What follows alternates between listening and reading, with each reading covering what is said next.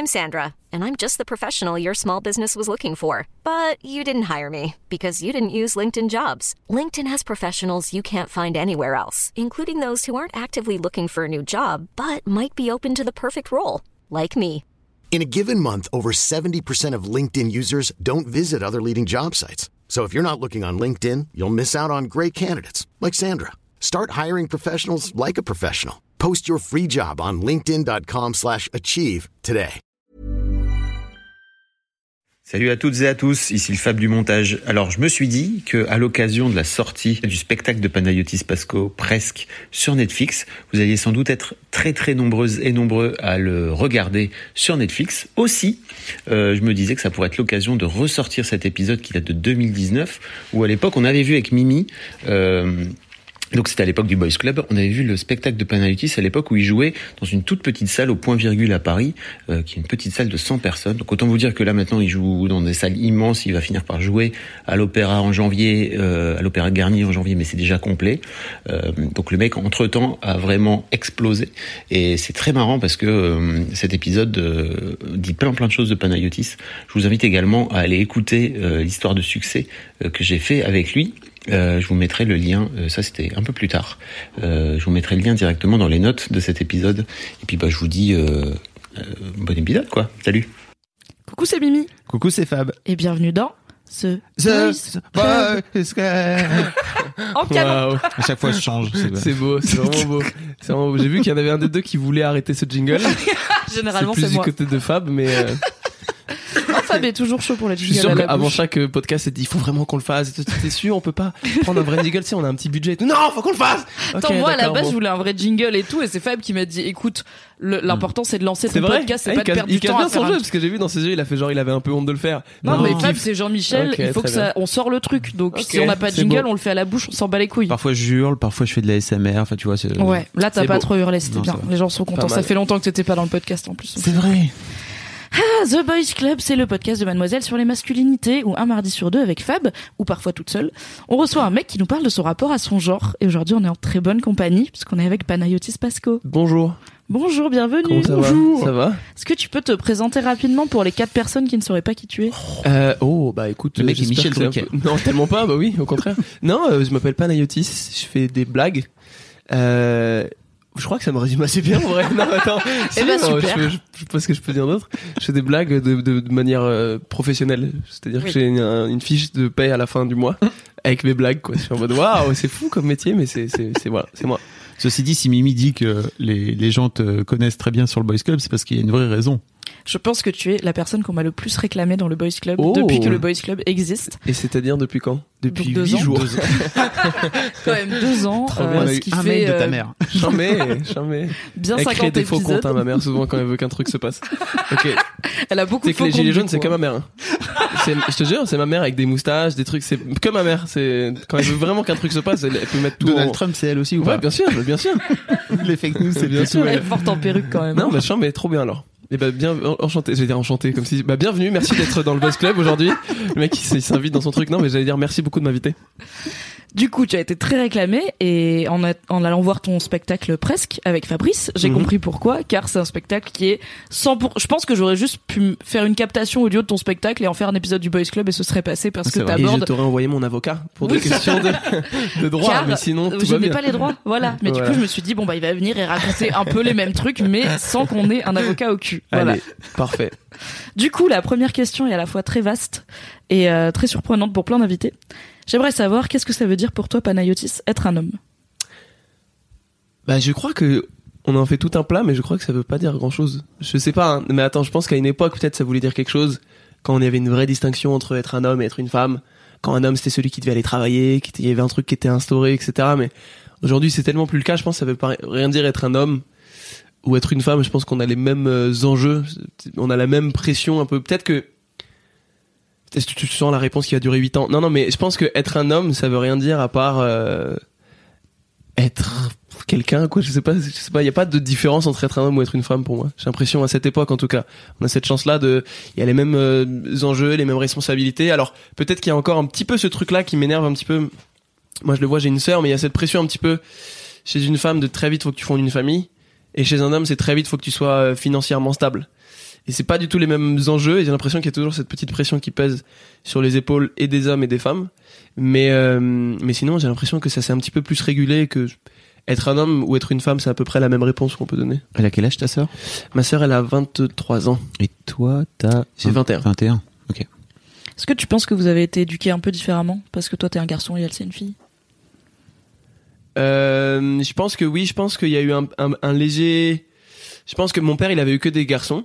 Euh, Enfin, il avait, il a une, une première fille avant, euh, mais qui, qui voyait un peu moins parce qu'elle a, elle a, ils ont déménagé euh, son ancienne femme et elle. Mais non, j'ai l'impression que, il- je sais pas, hein, mais j'ai l'impression que à la fois quand elle a grandi, il a été beaucoup plus proche d'elle. C'est-à-dire que mon père, nous, on est très, bah, j'en parle dans le spectacle, là, on est très loin de de lui. euh, on se sent vraiment à des kilomètres. Tu, quand tu vois Ad Astra, le film là qui est sorti, euh, c'est vraiment la bonne métaphore. On a l'impression qu'il est à l'autre bout de la galaxie. Euh, et là, et par contre, il est très proche avec ma sœur en ce moment. Mais quand on était un peu plus jeune, j'ai l'impression qu'il y avait un truc qu'il ne comprenait pas. Euh, ma sœur, elle est très émotive. Nous, on l'a beaucoup été aussi, mais on n'avait pas le droit de montrer nos sentiments parce qu'on est des hommes. Donc c'est peut-être ça le changement qui, qui était là. Mais ma sœur, euh, quand elle était plus jeune, elle pleurait beaucoup. Et trucs, moi, des trucs que j'avais envie de faire aussi, mais que je pouvais pas forcément. T'en parles d'ailleurs beaucoup dans ton, dans Et euh, spectacle. ouais, ouais. le- Et, j'ai l'impression que quand on était plus jeune, mon père, il y avait un truc où il, il regardait ma sœur un peu comme, euh, tu sais, une extraterrestre. Il l'aimait et tout, mais il savait vraiment pas euh, s'y prendre. Et ça donnait des scènes un peu cocasses où genre, euh, je me souviens à, à Noël, ma sœur, elle voulait un un iPhone, mais c'était un des premiers trucs. Elle avait économisé, tu sais, nous on avait le truc chez les blancs, ça se fait, je crois, où tu peux dire, je veux rien, je veux pas de cadeau à ce Noël-ci et à cet anniversaire, mais par contre au Noël d'après, je veux un gros cadeau. Tu vois, genre tu fais des économies, t'as un crédit de Noël. et et ma sœur, elle avait dit, tu sais, elle avait, je sais pas, 15 ans, 16 ans. Elle avait dit, tout le monde a des iPhones depuis, je sais pas, truc, j'aimerais avoir un iPhone et tout. Et mon daron, il avait dit, ok, pas de souci. Puis à Noël, il lui offre un cadeau. Et c'est genre une boîte d'iPhone. Elle est en mode, oh, elle ouvre l'iPhone et dedans, euh, il y a un, il y a de l'ail. Et il dit, c'est un iPhone. Et elle pleure, mais tellement fort et tout. Putain, la blague de Et elle pleure. Et nous, on était en mode, bon, ok, il y a sûrement un vrai téléphone après. Et non! Il a dit, euh, et après, je sais plus ce qu'il a offert, un bouquin, il avait joué Noël, elle était en non, non! Et, et tu sais, tu te dis, il y a un truc où il sait pas faire, quoi. Mais, mais, mais Mais donc, ouais, c'est non, hyper cruel de faire ça. ouais, moi, nous, on a beaucoup rigolé, mais, mais, C'est marrant, mais c'est cruel. mais, mais, non, mais, mais il y a, ouais, je pense qu'il y a juste un truc où il a, il a pas su faire pendant un moment, et maintenant, je crois qu'il comprend beaucoup, beaucoup plus ma sœur que nous. Mais je trouve ça, j'ai trouvé ça assez beau comment mon père, mon père, il nous aime tellement fort, mais tu sens qu'il y a une résistance, il y a vraiment une sorte de, il y a un plomb qui a sauté quelque part et il sait pas où appuyer pour allumer le sèche-linge. Il y a vraiment un truc de, et j'ai vraiment l'impression que il, il fait tous les efforts possibles et et, euh, et c'est ça que j'ai aimé. Mais par contre, ouais, je pense qu'il y a une légère différence dans l'éducation entre ma sœur et, et, et nous. Parce que du coup, ton père, il comprend pas ta sœur parce qu'elle est très émotive et que lui, apparemment, les émotions, c'est pas sa passion. Ouais. Euh, mais vous, en fait, de, quand tu dis nous, c'est ton frère et toi? C'est, on est quatre, on est quatre frères. Ok. En tout, Quatre on est frères, six dans ma famille. Il y a deux filles, euh, ma demi-sœur, ma sœur, et on est quatre, quatre frères. Et c'est quoi les, les Je échelles suis le d'âge dernier et ma Le sœur c'est l'avant-dernière. Ok. Donc quand tu dis nous, tu parles de tes frères et toi. Ouais. Euh, vous avez aussi des émotions, car vous êtes des personnes humaines. Bien mais Au-delà, donc en fait, ta sœur, elle les exprime, et ton père J'ai dit bien sûr sur le ton d'un robot qui essaierait de faire croire. euh, bien, sûr. j'adore Exactement. m'hydrater Bien avec du H2O. Euh, donc ta sœur, elle exprime ses émotions et ton père ne sait pas quoi en foutre, Mhm. mais vous, vous exprimez pas vos émotions. On a mis du temps. Bah là, je pense que moi, je pense que ma vraie chance, c'était mon frère, euh, un de mes frères, mon frère Paul, qui a qui a vraiment essuyé les plâtres. J'en discutais, je sais plus avec qui dernièrement, mais je pense que c'est vraiment l'artiste de la famille. Tu sais, il a ce truc où très très tôt, il a il a commencé à à beaucoup d'ailleurs il y avait beaucoup ce truc là de il voulait partir de la famille et puis il a fait des petits tu sais des séjours euh, genre il partait en caisse puis il, nous prévenait pas trop il revenait une semaine après des trucs à, qui énervaient de ouf mes parents. Je me souviens de mon père qui cloue des trucs sur sa chambre en mode tu restes ici! Et puis mon frère qui sort par le balcon des trucs dans ce genre où t'es en mode bon ok. Mais il y a tu sais il y a ce truc là un peu de de genre euh, il voulait un peu découvrir quelque chose euh, ça fait vraiment un peu tu sais la caverne quand le mec qui voulait sortir et tout et puis je pense que ça a vraiment été l'artiste de la famille dans le sens où il a il a fait de la musique, il a appris à faire des instruments, à chanter, il a appris à réaliser des clips, il a il a fait du théâtre. Là aujourd'hui, il est prof de théâtre et il monte des pièces de théâtre euh, qui fait dans des d'ailleurs des théâtres nationaux, dans des sur des scènes nationales et tout. Mais et c'est vraiment, il est comédien, il est auteur, il est réalisateur, il fait plein de trucs et tout. Et il a 18 000 cordes à son arc. Et je pense que c'est un mec qui sait vraiment écouter ses sentiments. Et ça, c'est un truc qui est je pense que c'est pas le, le pire c'est pas d'avoir des sentiments. Je pense que le pire c'est avoir des sentiments mais ne pas savoir les écouter. C'est-à-dire ils sont là ils te crient à la gueule et tu sais pas quoi en faire et tu les ignores. Comme les mamans qui sont au carrefour et qui nient leur gamin qui est en train de crier et t'es en mode mais tu peux pas nier ça. Il est en mode je veux des bonbons! Et elle a fait genre tout va bien j'adore cette journée. Et c'est vraiment ça avec les sentiments tu vois. Et et moi mon frère j'ai l'impression que c'est vraiment la maman cool qui dit écoute Timothée tu ne peux pas avoir de bonbons aujourd'hui. Et et je pense qu'il nous a appris un petit peu ce truc là et et et et ça a été dur pour lui parce qu'il a vraiment essuyé les plâtres. Je pense que ça a été très dur avec mon père pendant certains moments. Mais en tout cas, moi, je sais que ça m'a vraiment aidé. Les moments où je vivais des trucs forts, j'allais toujours voir mon frère et on en parlait et c'était toujours avec les bras ouverts. Et je pense que sans mon frère, je sais pas aujourd'hui déjà de une si je serais artiste et de deux si je serais aussi à l'aise de parler euh, euh, de sentiments, de vulnérabilité, etc. Donc euh, ça, c'est une vraie chance. Et je me souviens plus du tout quelle était ta question, mais j'ai adoré euh, mon impro. C'était très bien. Est-ce que tu, est-ce que t'as déjà dit à ton frère que tu, que t'étais reconnaissant pour ça? Est-ce que t'as déjà eu Euh, cette je discussion fais comme beaucoup de là, je le dis en interview, quoi, en me disant peut-être un jour il tombera dessus. euh. Bisous Paul, si tu écoutes ça, peut-être dans ouais. 10 ans. Beaucoup d'invités Ouais. du Boys Club ont de manière générale des, des messages pour euh, leur père. euh, leur- C'est vraiment comme le disque, tu sais, le vinyle gravé en or qu'on a envoyé dans l'espace pour les extraterrestres. C'est un peu ça, genre. Des fois, je me fais inter- là pour le film dans lequel j'ai joué, on s'est fait interview genre pour euh, par France Bleu Côte d'Azur, je sais pas quoi, à 11h du mat, et je lâchais des vrais bouées pour des potes du collège. Je me dis peut-être ils vont écouter, mais y a- pourquoi ils écouteraient des trucs de Franche-Comté? Mais je lâchais des vrais comme ça, je sais pas pourquoi. Mais ouais, c'est beaucoup plus facile de parler euh, quand t'es pas face à la personne. Pourquoi? Bah je sais pas, je sais pas faire. euh, tu sais moi j'ai dit une fois euh, je t'aime à ma mère et c'était par texto à genre 2 heures du matin parce que j'étais bourré. Et C'est vraiment pas le truc à faire. T'es une daronne qui a, jamais eu un seul message d'amour de son fils et elle ouvre son son iPhone un matin genre 8 heures et elle reçoit maman t'es là faut que je te dise un truc je t'aime écoute et, elle dit, mais il s'est tué pendant la nuit c'est sûr et certain en fait euh, donc elle m'appelle 18 fois qu'est-ce qui s'est passé? Qu'est-ce qui s'est passé mais euh, ouais j'ai fait la même à mon père là il y a pas longtemps euh, non, mais après le spectacle, je pense que c'est un peu une déclaration d'amour aux, aux parents. euh, ils sont venus voir le spectacle, je pense que c'est un peu, c'est un peu passé. J'ai l'impression. Comment il a réagi ton père quand tu lui as envoyé un texto pour lui dire que tu l'aimais Euh, bah, il m'a, il c'était trop mignon. Il m'a, j'ai jamais mangé tête à tête avec mon père. J'ai vraiment, je, là, on se fait la bise avec mon père, mais avant, se serrer la main, il y avait un truc très euh, employé à employeur, quoi. Mais, mais, mais non, quand, quand, ouais, je lui ai envoyé un soir donc un texto. euh, en fait, il y avait un pote qui m'avait parlé à quel point euh, son père lui avait manqué, mon coloc de 40 ans dont je parle dans le spectacle. Ah, On va en causer aussi. Et il me, que il je me racontait un peu tout ce truc-là de, de, d'à quel point euh, ne pas avoir de père, ça a été compliqué pour lui. Et je me souviens que moi, je me suis dit, euh, putain, moi, j'ai eu vraiment un père qui nous a aimés, même si ça transparaissait pas beaucoup, il nous a aimés tellement fort, et il nous a vraiment aidés, et on a eu une belle éducation et tout. Et je, je lui suis reconnaissant, et du coup, je lui ai fait un long pavé. Ce qui est vraiment très horrible, pareil, tu reçois un long pavé un matin. Et donc, je me souviens, je me réveille, parce qu'on s'est couché, on, on avait fumé, mais on s'est couché genre archi tard. Et du coup, on s'est réveillé à 13h, mais sauf que mon père, il se lève à 8h. Donc, il, ouvre et il voit un pavé. Et je me souviens, il a essayé de m'appeler. Donc, moi, je me réveille, je retire mon mode avion à 13h. Et je vois genre 12 appels en absence du daron. Et je vois premier, il m'a écrit un premier texto. Qu'est-ce que tu racontes? Point d'interrogation. Le deuxième à 9h30, donc une heure après. Bon, écoute, très bien, parlons-en. À genre 10h30, si tu veux, on peut manger ensemble. Parce que moi, dans le truc, je disais, j'aimerais bien qu'on mange ensemble. Et genre, et à 13h, il m'a dit, si tu veux, je peux me libérer ce midi pour qu'on mange. Genre, tu sens vraiment, il y a eu l'évolution de, et c'était trop mignon. Et on a mangé ensemble deux semaines après, c'était assez cool. On s'est pas beaucoup parlé. Et, euh, mais je, lui- je me souviens, j'étais arrivé avec une liste de questions. Euh, J'avais écrit une liste de questions sur un papier pour po- lui poser toutes les questions. Est-ce que t'es content de ça? Est-ce que quand t'as fait ça dans mon éducation, c'était pensé? Est-ce que là, là, est-ce que truc? Et je lui ai posé toutes des questions comme un interrogatoire. Et il a tout répondu, c'était cool. Et après, je lui ai dit, si toi t'as des questions, pour moi, parce que tu sais rien de ma vie, tu sais rien de mon travail, de mes amours, de rien, si t'as des questions. Il m'a dit, moi, j'ai pas de questions à te poser. J'ai dit, ok, bah très bien, bonne soirée. Et donc, je sais que ça arrivera un de ces quatre, mais pas tout de suite. J'adore quand t'imites ton père. J'adore ta voix de daron. Et le pire, c'est que c'est pas vraiment la voix de mon père. Mais je trouve que c'est la bonne voix qui, c'est la voix interne de mon père. C'est ça. Il y a un truc un peu, un peu animal, un peu. Ouais, ouais, il y a un truc très, euh, très, il y a juste l'énergie qu'il faut, quoi. Très chirurgien qui demande un scalpel. C'est très, euh, scalpel. Ouais, c'est très, Est-ce que t'as appris des trucs euh, pendant ce, cet interrogatoire à ton daron que bah, j'ai appris plein, plein de choses, ouais. Plein, plein de choses. Vraiment, j'ai appris, bah, je pense plein, plein de. En fait, c'est marrant, mais c'est comme euh, j'avais le making of de notre éducation, quoi. C'était assez marrant. J'avais vraiment l'impression que que je comprenais plein de choses. Que d'un autre côté, moi, je lui ai demandé, mais comment c'était avec ton père? Moi, j'ai jamais rencontré son père. Euh, mon père, il parle pas trop à sa mère, il l'appelle par son prénom. Il y a un truc très euh, froid par, par rapport lui aussi à sa famille et tout. Donc, il y a un... puis d'un seul coup, c'était intéressant. Moi, je lui ai posé plein de questions sur son éducation à lui, c'était super intéressant, j'ai compris plein de trucs. Euh, c'est mon père, il a dû partir de chez lui genre à 13-14 ans, il, il a vécu un peu moment un, un peu dans la rue et tout, il y a vraiment un truc où tu sens qu'il je comprenais qu'il lui manquait une petite case. Mm. Et donc euh, c'est une question juste de compréhension de se mettre à la place de quelqu'un, donc j'ai compris plein de trucs, tu vois. C'était très utile. Et qu'est-ce qui- t'a donné envie, en fait, à partir de la discussion avec ton coloc Ouais. De te dire, ok, je, je vais lui poser plein de questions. Parce que- À mon père? Ouais. Bah, je pense que c'était le. C'était, bah, en gros, mon coloc, il, il me disait que il- son père lui avait manqué Mm. et que.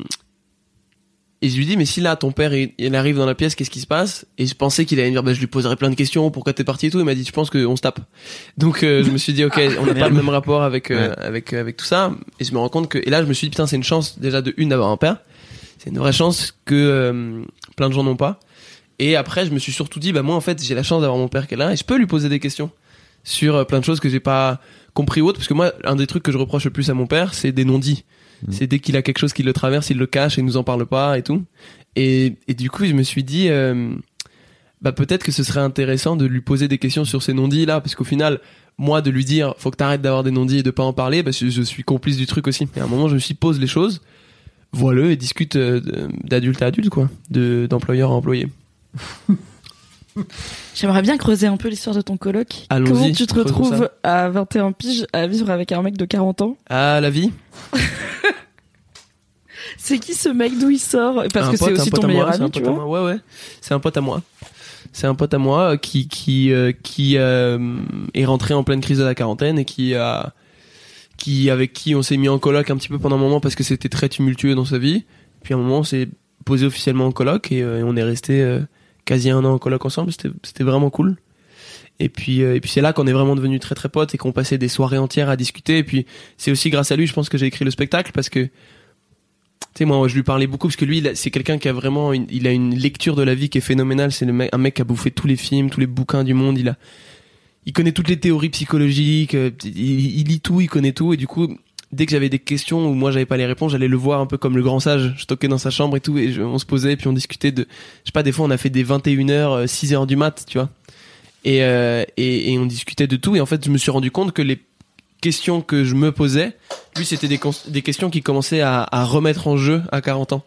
Et je me suis dit, je pense, et c'est là où je me suis rendu compte aussi, mais mon père, en fait, se pose les mêmes questions là à 60 piges. Et du coup, je me suis dit, en fait, je crois que c'est des questions qui te traversent tout au long de ta vie, mais juste, t'as des grilles de lecture différentes. Et c'est là où je me suis dit, ce serait intéressant de faire un spectacle où je raconte ces questionnements-là à travers un gamin de 20 ans, un coloc de 40 et un père de 60 qui sait pas faire. Et, euh, et du coup, euh, c'est pour ça aussi que ça m'a aidé à faire le spectacle. Et, euh, et voilà, mais c'était trop bien. Moi, j'ai adoré cette, cette coloc. C'est quoi la question qui te tarote le plus? Dans la vie dans les grandes questions euh, Ah, dans les se grandes à questions. tous les âges euh, de la vie Pas euh, juste qu'est-ce qu'on mange ce soir, tu vois, ce qui est une question. Qui est une question compliquée. Euh, non, euh, ah, en ce moment, j'essaie de savoir. euh, J'aimerais créer un, un compte au Luxembourg. Non, je rigole. non. si vous avez des impôts, banquiers d'affaires euh, dans Euh, vos contacts. Non, en gros, je crois que la question c'est. En ce moment, je me dis, putain, ça va paraître si dépressif, mais en ce moment, je me demande si c'est pas une illusion. euh, le bonheur euh, pérenne. La dernière fois, je me disais ça, je me disais, mais je crois qu'il y a que l'enfance qui compte dans la vie. C'est très bizarre, hein, mais je me disais, j'ai l'impression que les vraies années qui comptent, c'est l'enfance. Parce qu'il y a un truc où tu te prends la vie en pleine gueule. Et, et la dernière fois, je me disais ça, je me disais, est-ce que, est-ce que on n'est pas juste euh, des enfants en fin de carrière, euh, tu vois Et je me disais, est-ce que je crois que, je suis pas sûr que ça existe encore les, tu sais, quand t'es gamin, moi je me souviens de périodes genre de mes 9 ans à mes 11 ans où je suis heureux, quoi. Et je crois que maintenant, quand j'ai, des- c'est des pics de bonheur, tu sais, qui viennent genre pendant deux heures, t'es content.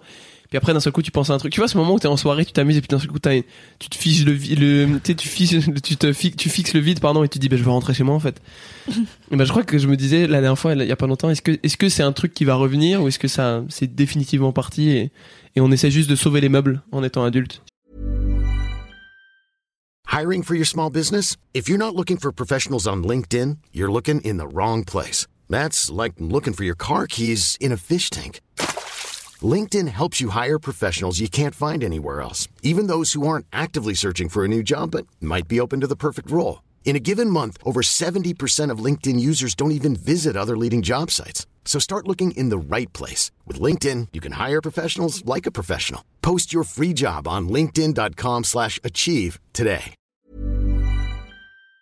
Je sais pas. Bonjour la dépression. Enchanté, bonjour dans ce podcast des- dépression. Je pense pas que c'est dépressif. Non, pas du tout. Je pense que c'est quelque chose en plus que tout le monde traverse en grandissant de se dire euh, est-ce que j'ai pas trop de trucs en tête pour être un jour heureux et épanoui en continu au lieu de juste avoir des pics? Ouais, tu vois, mais il y a pas longtemps, je me disais, est-ce que c'est pas l'enfance qui compte et le reste, on s'en fout? Il y avait, je sais pas, je me disais, est-ce que, parce que, il y a un truc, moi, euh, Fab peut en témoigner, mais depuis mes 11 ans, j'essaie de jouer l'adulte et je me demande si ça va pas me retomber sur la gueule dans pas longtemps, tu vois. Je me demande si j'ai pas profité de mes années bonheur. Et là, on voit, là, j'ai Patrick Sébastien en tête. Les années bonheur, mais je me demande s'il y a pas un truc où j'ai sauté une étape qui est au final l'étape la plus importante de la vie. Qui est au final le truc où, peu importe à 60 ans, tu repenses à ces moments-là. Je crois vraiment que, d'ailleurs, tout ce que tu es en tant qu'adulte, c'est des traumatismes d'enfance ou des, des trucs que t'as pas résolus ou pas connus en tant qu'enfant. C'est vraiment, je crois que t'es vraiment une éponge, enfant, et adulte, c'est le moment où tu sors cette éponge et après, ça te donne un, un contenant. Mais je crois vraiment que j'ai pas et assez capté de choses quand j'étais petit. Donc je me demande si ça va pas me retomber sur la gueule. Je sais pas, je sais pas. On Pour verra. hein. redonner un peu de contexte, donc juste avant le spectacle, j'ai retrouvé ton, nos SMS qu'on s'est changés en 2012. Bonjour la prison, Fabrice Florent. 14 ans. J'avais euh, quel âge? 14 ans. 14 ans, magnifique. Euh, Oui, et t'écrivais bonjour c'est Panayotis l'intervieweur de 14 ans. Ouais, j'ai trouvé une carte de visite, je l'ai montré à mon attaché de presse hier, une carte de visite où dessus il y a écrit 13 ans. Le seul mec qui met son âge sur et, et derrière t'as écrit imprimé gratuitement sur Vistaprint et c'est con parce qu'en plus elle est périmée au bout d'un an parce que t'as pas 13 ans, genre 13 ans ça passe. ouais, comme- mais j'en refaisais, c'était gratuit. hein. mais eh, La planète, on n'y pensait pas à à l'époque. c'était il y a longtemps. Ouais, c'était en 87. Non, non, mais mais ouais, ouais. Et c'est vrai que t'avais cette démarche. euh, Et je te très- faisais chier, hein, tu te souviens quand je te, je te harcelais pour travailler Tu ici Pour travailler chez je je peux travailler chez Mademoiselle Bah oui. mais c'est- plus beaucoup des meufs. Et je disais, mais c'est pas grave, allez. Juste avec 14 ans. Ouais. T'aurais dû le prendre, regarde comme il est fort maintenant, je suis là, je suis Ah, la haine, travailler hein avec Et toi, bah tu vois. voilà. Mais c'est pas ça, c'est que il était très fort. Il, Il fait. Pff, tellement pas, j'avais une tête à claque, j'allais voir les gens, mais mais non, mais surtout, je Mais en pense fait, que t'avais réussi attends, à avoir des. T'avais réu- Moi, pour moi, t'avais réussi. T'étais fort parce dans le sens où t'avais réussi à faire en sorte que je te mette en contact avec Kian. Ah ouais, j'avais avec Kian grâce à toi. Et, et en fait, euh, et Ah, Kian. j'avais tellement harcelé pour ça. Ouais, mais en fait, je- Ça a mais- marché. Mais ça, ça avait fini par marcher en fait. Je pense que je suis le genre de gars quand les gens recevaient un texto, ils voyaient que c'est moi, ils faisaient oh. Tu vois ce texto de oh là là. Mais en fait, Encore lui. c'était Bon, je vais mettre étrange 2 parce 3 que heures à lui répondre pour lui montrer que bon, il se calme. je sais que tout le monde faisait ça avec moi parce que je voyais des vues et réponses le lendemain, en mode, oh, c'est pas gentil. Mais qu'est-ce qui fait qu'à 11 ans tu deviens un petit forceur qui décide de qu'il a trouvé son métier et qui va se lancer? T'as 11 piges quoi, t'es au collège normalement, 14, tu... voilà, t'avais 14 ans Ah à ouais. l'époque, mais Je sais pas, tu... euh, tu joues à Pokémon, non? Euh, ouais, Tu non, non, je pense que bah, je, je raconte un peu, je raconte un peu dans le spectacle ce moment où euh, cette, cette légère transition, j'ai voulu devenir un adulte très tôt, quoi. Ce moment où je me suis dit, euh, en fait, on n'est pas là pour euh, niaiser. Il y a vraiment ce truc-là. D'un moment, je me souviens, je me suis dit, mais tu perds du temps. Et ça, c'est bon. Ma mère m'a appris que j'allais mourir très tôt. euh, J'en parle dans le spectacle. Euh, pas, on dirait que j'ai une maladie, mais pas du tout. Elle m'a appris qu'on mourait. Mais normalement, un gamin, il est censé vivre un peu en, en Mhm. oubliant ça. Et euh, donc, c'est-à-dire que elle m'a appris que le Père Noël n'existait pas, genre un an après avoir appris que la mort existait. Donc il y a un truc quand même de de hum, priorité qui était pas bon, quoi. Et T'avais euh, quoi, t'avais 7 piges ou un truc comme ça? 8 ans, ouais. Mais et du coup, je sais que ça a fait trotter un truc dans ma tête de mais en fait, je suis en train de perdre du temps. Tu sais, je voyais euh, je voyais un peu ce truc-là de il faut faire des choses dans sa vie, il faut accomplir. Il y avait un peu cette idée-là de faire faut faire sa pyramide avant de mourir, quoi. Et donc très tôt, je sais pas, je voulais faire plein de trucs. Et je, vais- je voulais faire de l'humour, mais je pense que par insécurité, je- j'assumais pas ce truc-là. Et du coup, je me disais, je veux traîner avec des humoristes, poser des questions à des humoristes, et je veux comprendre un peu. Je pense que j'ai ce côté un petit peu petit stagiaire qui a besoin de d'aller demander avant de faire un truc, tu vois. Et du coup, j'allais voir tous les humoristes en disant comment on fait des blagues. Et, euh, et donc voilà, comme là en ce moment j'ai envie de faire de la réalisation et je traîne avec beaucoup de réalisateurs et je leur pose toutes les questions possibles. Et quand quand j'ai fait mon court métrage, bah, j'allais à toutes les sessions de montage alors que la monteuse elle me disait mais tu sais tu peux ne pas être là, elle me donner des directions et après je dis non non je veux tout comprendre et tout. Et puis Mhm. le mixeur aussi qui me dit mais tu sais t'es là tous les jours de mix, tu comprends rien et j'ai dit je, je veux voir, j'ai besoin de voir. Donc je pense qu'il y a ce côté-là un petit- aussi un petit peu stagiaire donc euh, donc voilà, je pense que sans ça j'aurais j'aurais pas été humoriste et d'ailleurs peut-être que sans ça je me serais dirigé vers des études de journaliste alors que c'est pas ce que je voulais faire. Donc peut-être que je me suis retrouvé, je me suis retrouvé comme beaucoup de jeunes à qui on demande très tôt de faire des choix à 22 ans en amphi pour euh, apprendre à être ton journaliste en me disant mais en fait je crois que j'ai pas envie de faire ça. Sauf que merde, je suis embriqué là-dedans puis j'ai dit Mhm. à toute ma famille que je faisais ça puis c'est compliqué d'en sortir.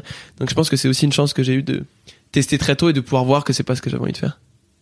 Ouais, c'est vrai. Parce qu'en fait, en vrai, tu posais des questions, mais t'avais plutôt envie d'être derrière le micro à répondre, comme ce que t'es en train de Ouais, faire là. quoi, tu ouais, vois. bah tu vois, il y avait ce truc-là un petit peu aussi de, de, je me souviens, j'étais très interventionniste dans les, dans les questions. Et il y avait plein de gens qui disaient, mais mec, t'es face à Gad Elmaleh, arrête de parler avec lui. Laisse-le parler, on veut écouter Gad Elmaleh, on s'en fout de toi. Et moi, dans ma tête, dès qu'il parlait, on sais, j'étais en mode, j'ai trop un délire avec Gad Elmaleh. ou- Alors que non, tu vois, c'était en mode, mec, t'es l'intervieweur, tu poses la question, et tu fermes ta gueule. Et c'est là où je me suis dit, mais en fait, il faut que j'arrête Mm. de me voiler la face, j'ai envie de, de faire des blagues. C'est Donc voilà, et j'ai arrêté les interviews. Bah, d'ailleurs, Gad Elmaleh, c'était un peu mon boss de fin. Et après, j'ai plus fait d'interviews. Et j'ai, et d'ailleurs, c'était marrant parce que c'était le moment où mes interviews elles commençaient un peu à, elles fonctionnaient pas, mais genre, elles faisaient des 150 000 vues et tout. Donc, je recevais des mails de, si vous voulez interviewer notre artiste. Et j'étais en mode, non, je commençais à refuser, j'étais en mode, arrêtez, c'est bon, je, je suis retiré du business. Un peu genre Walter White Je à la fin de Breaking Bad, genre, arrêtez, j'ai terminé avec ça. Je me suis mis 80 millions en cash de côté et, et donc c'était assez J'ai marrant. 16 ans et, désormais. et pour le coup, on m'a proposé une interview de, je me souviens à l'époque, c'est un des plus gros regrets. On m'a proposé d'interviewer Major Laser et Diplo. Ah. Et j'avais dit non, je ne les connais pas, ça ne m'intéresse pas. et genre après j'ai vu le sujet mondial, en mode ok, très bien. Bon J'avais interviewé, ça aussi, j'avais interviewé Toto, le groupe Toto. Oh. Et j'ai interviewé, Toto de Africa de Toto? bien sûr, Incroyable. et j'ai interviewé Deep Purple. Ce sont des choses qui ne sont jamais sorties. Mais j'ai 30 minutes d'interview avec Deep Purple. Allez savoir pourquoi. Mais voilà. C'est pas vraiment ta génération. en plus. Ah, moi, je suis là, le rock, moi, c'est ma passion. Le rock, des on dirait une vraie phrase euh, humoristique, hein, mais c'est une vraie phrase Ah ouais. degré. C'est ton daron qui t'a. Tellement pas. Mes Non. parents écoutent pas de musique. Non, non, c'est Ah vraiment, j'adorais. euh. Je voulais être un vieux monsieur hein, quand j'étais petit, donc j'écoutais, j'achetais des vinyles en brocante et tout, j'écoutais des, j'écoutais les Doors et tout. Je te jure, je mettais un vinyle dans ma chambre et je regardais mon plafond en mode putain, C'est de la musique. j'en ai marre de grandir dans le Bronx. C'était il y avait vraiment un truc. Je me, je me prenais pour je sais pas qui et tout. Mais ça devenait d'où? Hein? Des films? Ça Non, j'avais un, j'avais un oncle qui écoutait un peu de musique et tout et, et qui me qui m'avait filé un premier vinyle. Et puis euh, j'avais demandé une platine pour euh, pareil, j'avais fait une économie de Noël et tout, j'avais demandé une platine euh, vinyle et j'écoutais euh, j'écoutais un peu de musique et puis j'avais j'avais découvert et puis après j'ai acheté plein de vinyles en, Ah, en brocante d'occasion. Mais nous divagons. Avec Fab, en sortant de ton spectacle, on s'est dit, putain, il a tellement tout mis dedans. Genre, comment il va faire Ah un deuxième spectacle alors qu'on a l'impression que t'as déjà raconté toute ta vie Ah bon dans ce spectacle-là parce que t'abordes énormément de sujets et c'est hyper bien, mais c'est très complet. Alors, je me doute qu'il y a des aspects de ta vie qui restent privés, mais on s'est vraiment dit, putain, il est allé si vite, si fort dans le premier. Mais déjà ça Comment me, il va ça me fait faire plaisir, merci beaucoup. Une suite. Alors en fait pour compléter le truc c'est que moi j'avais pensé à et c'est Louis C.K. qui raconte ça dans son dans son hommage à Je vais euh, me moucher. tu sais il y a euh, George Carlin D'accord. Ouais, ouais, ouais. Euh, il, il a tout un truc où il raconte qu'en fait euh, c'est le mec qui l'a c'est George Carlin qui l'a incité à venir euh, faire un, un nouveau spectacle tous les ans à le faire alors l'écrire le tourner le, le faire un special et Ouais, le, ouais. faire autre chose quoi Et tu vois et en fait, il racontait qu'au départ, il était un peu effrayé par euh, comment je vais faire pour euh, trouver des nouveaux, des nouvelles blagues tous les. Et en fait, il dit qu'il creuse, tu vois. Et tous les ans, il creuse plus profond. Il creuse de plus en plus profond dans les trucs en fait que t'as pas envie d'aller raconter, mais qu'en fait, tu te dis ouais. oh, putain, en fait, ça c'est vrai. Et en fait, j'ai trouvé pour ton premier que t'avais déjà creusé. pour un Bien à gars, poil, quoi. Le mec, gars- a- le mec avait quelques pelles. Hein. pour un gars de 21 ans, je me suis dit, ok, Ah. mec, t'es déjà profond. Alors, ça veut pas dire que tu vas pas réussir à creuser plus profond, en fait, mais que pour un premier, j'ai trouvé que t'étais déjà, t'avais déjà pas mal entamé. Euh... Mais écoute, ça me le creusage. ça me, ça me touche. euh, euh, j'ai, bah déjà j'ai des trucs pour le second spectacle que je commence à mettre de côté et que j'ai commencé à, à pas à mais à, à tester. Je crois que ça tient la route, donc je suis content. Non, mais je pense surtout que le premier spectacle, je parle beaucoup de, je parle pas de ce que je suis maintenant. Je parle de pourquoi je suis comme ça. Mhm. Et je pense qu'ici, un deuxième spectacle, euh, il faut que le premier fonctionne. Donc il faut que vous alliez le voir. C'était mon moment promo. Mais si il y, aura a un deuxième spectacle, je pense que euh, je pense que c'était trop mignon. C'était tellement un petit peu genre allez s'il vous plaît, allez. Soyez sympa. Ça, il y aura un soir, deuxième. vous faites rien, allez. Et et je pense que s'il y a un deuxième, je raconterai plus ce que je suis plutôt que pourquoi je suis ça. Ce qui est une légère nuance, mais euh, au final, on sort du spectacle et on se dit pas euh, je sais qui il est. On se dit je je comprends pourquoi il est ça. Je sais d'où il vient. Moi, c'est ça, je sais d'où il vient. C'est comme si j'avais bien expliqué euh, le train que j'ai pris et, la, et la- le départ, le départus, mais je- j'explique pas le terminus. Et je pense que là, je, je vais raconter, euh, bah, je suis à Châtelet. Euh, voici Châtelet. Donc je pense que ce sera ça. Qu'est-ce qui fait que tu décides de te mettre? En fait, je pense que j'ai rarement vu un humoriste, surtout un mec, se mettre autant à poil avec simplicité et naturel euh, sur scène. Alors il pense va falloir que- préciser que c'est une métaphore car nous sommes un podcast et les gens ne peuvent pas comprendre ce genre de choses. Mais arrête, s'ils croient que t'es nu, peut-être ils vont venir.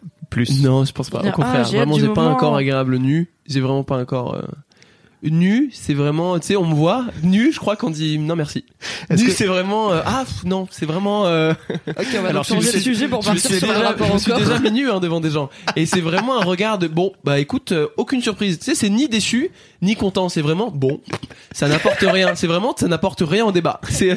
Alors tu le sais pas, mais moi j'ai vu, je connais Mimi, tu vois, et je connais, ça fait Je longtemps que dire, j'ai vu. Mimi à Walp. Et Non. euh, d'accord. ça se fait, peu. ça se fait pas. D'autres Euh, gens oui, mais Fab non. Et j'ai- mais j'ai vu l'œil de Mimi s'allumer au moment où t'as fait ah moi mon corps et moi. Mimi elle a fait oui. Allons-y alors. Tu le sais pas, mais t'as enclenché le mode euh, comment on appelle ça? Savage? Non, je sais pas. Le Bref. mode euh, chasseur. Waouh. Ok. en fait, c'est expliquez-moi. un- c'est à la fois un grand sujet et un non-sujet, le rapport euh, des hommes à leur corps. Et euh, le regard qu'ils peuvent avoir dessus. Et le corps masculin est pas forcément euh, montré comme euh, désirable et sensuel, etc. dans la, dans la société par rapport au corps féminin qui est sexualisé euh, un peu trop tout le temps. Mhm. Et du coup, dans ce podcast, j'aime bien parler du rapport au corps. Du coup, c'est quoi le comment t'as construit ton rapport à ton corps et notamment à la puberté, ton corps change, ce n'est pas sale, tout ça. Comment ça se passe quand tu deviens quand ton corps devient un corps d'homme? Panayotis, c'est enfin, vous pour l'audio guide, t'es perdu. J'ai Hein vu ton j'ai vu ton regard. euh, Non, je sais que c'est dans le vide. J'essaie perdu de faire un... parce qu'en podcast, je dis toujours trop de la merde parce que j'ai pas la contrainte de la caméra, hein, comme tu disais. Et du coup, j'ai là, je me disais déjà dans ma tête, ok, tu n'abordes pas ces sujets. Je me faisais un, je jouais le rôle de ma, de mon attaché de presse, mais mon hémisphère gauche jouait l'attaché de presse, et à droite l'artiste qui veut trop dire de trucs. N'hésite pas à Euh, trop dire de trucs. non, Au pire, bah on non. coupera. Bah, en- l'embête pas. Euh. Non, qu'est-ce qui a changé quand j'étais plus jeune? Euh, euh, Le rapport au corps. Bah, en ce moment, je, suis dans cette question-là où je me demande si j'ai envie de... Par exemple, je, me force un peu à faire des pompes, à faire des trucs et à me dire... euh, Il y a un truc, une petite voix qui trotte dans ma tête qui me dit t'es un mec, t'es censé être un peu musclé. Il y a un truc de... euh, je crois que c'est plus joli un corps euh, pas musclé, je le pense. Je trouve que c'est joli les corps musclés. Mais je me demande si c'est vraiment ce que j'ai envie. Donc là, je suis dans ce moment-là où je me dis, est-ce que, ça, me représente? Ce serait pas une fausse enveloppe, comme une trop belle enveloppe pour une lettre un peu chum. Euh, C'est beau. ouais. Euh, tu une lettre qui a bavé, genre l'encre, le mec il a retiré sa paume et ça a bavé et tout, et t'es en mode, ah, ah, pourquoi il a mis une si belle lettre, cette lettre de merde? Euh, Non, le, le changement au corps, bah, la puberté c'était il y a pas si longtemps que ça pour moi. La voix, ça a été un problème compliqué. J'ai eu très longtemps une voix aiguë, et d'ailleurs en ce moment je suis en train de lire euh, En finir avec Eddie Bellegueule d'Edouard Louis, et c'est marrant parce qu'il il parle à quel point sa voix ça a été compliqué. Sa voix très haut perché, très aiguë, et puis que tout le monde lui disait que c'était une voix de femme, etc. Moi j'ai eu beaucoup ce truc-là aussi. euh. Et d'ailleurs, une voix que sur scène j'ai très aiguë par moment, mais euh, que j'assume complètement maintenant. Mais quand j'étais au collège, je me souviens que c'était un peu plus compliqué. Parce que tous mes potes avaient une voix d'un seul coup qui est devenue très grave, et moi j'ai vraiment mis deux ans après eux à avoir une voix grave, et ça je me souviens que c'était un peu compliqué. Euh, je me souviens que on se foutait beaucoup de ma gueule pour ça, mais après je faisais des meilleures blagues qu'eux, donc j'arrivais à les niquer. Donc ça va, tout va bien. Euh, non, qu'est-ce que je suis longtemps resté un peu plus petit que les autres. Je pense que ça a mis un peu plus de temps à se lancer. Euh, la peau grasse a été un long souci pour moi. Là, je suis en train de vous parler de trucs qui, qui répondent pas forcément à vos questions, mais je fais un bilan aussi par rapport à des choses que je suis en train d'essayer d'enfouir, mais que là je ressors. Euh, le sexe. Euh, quand j'étais plus jeune, je me disais ah je crois que tu vas avoir une petite bite. Mais c'est pareil, c'est l'idée de ça a mis du temps à arriver. Quand c'est arrivé, j'étais en mode ah content, genre Ça va ah mieux. bon ça va. Euh, donc ça tout allait bien. Mais il y a vraiment un moment où j'étais stressé parce que genre je commençais mes premiers rapports sexuels et je me disais mais normalement ça devrait. euh, Tu sais, c'est comme tes graineries quand ils mettent du temps à grossir et t'es en mode bah je dois manger dans pas longtemps là quand même donc il y a mais mais non tout va bien. Alors, je Euh, vais pas non, te de- demander ouais, le chiffre. Est-ce que t'as déjà mesuré ta tub Et si Euh, oui, comment Euh, à l'aide de quel instrument complexe. Ouais, oui, j'ai fait quand j'étais plus jeune. Euh, et avec une règle. Mais je crois que tous les, les mecs qui te disent qu'ils l'ont pas fait, c'est, Ouais. Impossible. C'est impossible. je crois que c'est vraiment un truc. Mais après, ça fait très longtemps. euh, mais je crois que c'est, c'est vraiment le moment où je me souviens. Ma, ma- D'ailleurs, ça vient très vite, hein, la tub qui grossit. C'est vraiment, c'est très rapide chez un jeune homme. hein. On- personne nous prévient de ça quand on est petit, mais c'est vrai. c'est vraiment en deux semaines, quoi. C'est tu te lèves et un jeudi, t'es en mode Waouh Qui a mis de l'engrais? Et donc, t'as ces trucs-là. Je me souviens qu'à ce moment-là, je me suis dit, prends une règle, voix, euh, qui est vraiment un truc de. Et non, et puis après, je- j'ai mis ça un peu de, de côté, quoi. Mais, euh, mais ouais. Il y a plutôt des questions aussi autour de la mesure, de la façon de mesurer, parce que il y a des mecs qui. Il y a des teams, euh, voilà, maître de couturière. euh, où est-ce que tu commences? Il y en a qui, genre, c'était qui? C'était Patrick Beau qui Aux disait, t'as une astuce ou si tu commences un peu sous les couilles, machin, ça te rajoute euh, quelques Bah, centimètres. rajouter- Moi, je- Ah, par contre, moi, j'ai jamais dit mon chiffre à quelqu'un. Ah non, je vais pas te demander de dire moi, le du coup. C'est juste de pour- rajouter des. Ouais, mais il y a des chiffres officiels, tu sais, par exemple, euh, Oui, il y a la moyenne, la moyenne euh, française, machin, tu vois, tu vois, ça- donc si c'est compliqué pour toi et que tu fais, bon, bah, s'il y a moyen de gagner rien de 3 tout ça. cm, bon, bref. C'est Ok. c'est des questions récurrentes du podcast, hein, tu vois, donc, Ouais. euh, voilà. Non, mais comme tous les mecs, euh, pendant mes premiers rapports, je me souviens que j'avais ce truc-là un petit peu de. Avant de me mettre à Walp, j'allais dans la salle de bain et je tirais un peu sur ma tub. Et je me disais, ça va, juste pour l'image. Ce truc-là. Mais j'apprends des trucs dans ce podcast tous les Non, mais jours. tu sais, alors t'as le côté un petit peu petite pichenette que tu te Mm. donnes pour t'éveiller un peu. J'ai un pote qui faisait ça dans les douches de vestiaire, de basket, pour euh, se faire grossir un peu la table. Mais il le faisait de façon très discrète, mais ça, ça se voyait, ça se voyait Pas si trop, quoi, discrète tu vois. puisque tu le sais. Voilà. Bah, il le faisait avec ma main, en fait. Donc, il y avait- mais non, non, mais ouais, ouais. Euh, Ouais, ouais. Puis non, mais ça, c'est des questionnements. Je pense que chez, chez un homme, il y a une vraie question sur euh, la tub. De, euh, pendant un moment, on est vraiment représenté. Il y a ce truc-là de petites bites, grosses bites. Et puis, c'est vraiment une discussion. euh, les meufs, les, les premières meufs qui ont vu ta tub, il y a des discussions, il y a des trucs. Tu sais, il y a vraiment un truc de. C'est un, c'est un sujet qui est important, j'ai l'impression, euh, pour les hommes, alors que c'est au tout début. Et donc, ouais, au bout d'un moment, ça te, ça te hante un petit peu. T'as, t'as ces questionnements-là. euh. Mais, euh, mais après, voilà, donc c'est un truc qui part. Je crois qu'à partir de genre 16 ans, tu te poses plus trop. Tu, tu passes à autre chose, quoi. Est-ce que t'as fait ce truc que beaucoup d'invités du podcast ont fait, qui est la branlette entre potes? Non. C'est peut-être ça qu'il était en train de dire, faut pas que t'en parles, faut pas que t'en parles. Ah non, ah non, non, non, non, bah, vous- On a j'ai eu du retard pour le podcast, vous m'avez entendu, j'étais en retard, j'ai eu 15 minutes de retard pour le podcast. Bah, j'étais avec mes potes et euh, non, non, mais je, non, non, c'est jamais arrivé. Ça a failli arriver, hein, je me souviens, il y a un- mais d'ailleurs, c'est marrant parce que je lis, bah, du coup, je redis, En finir avec Eddie Bellegueule, qui est un très Mhm. bouquin, un très beau bouquin, un très bouquin, ça ne veut rien dire. c'est vraiment un bouquin.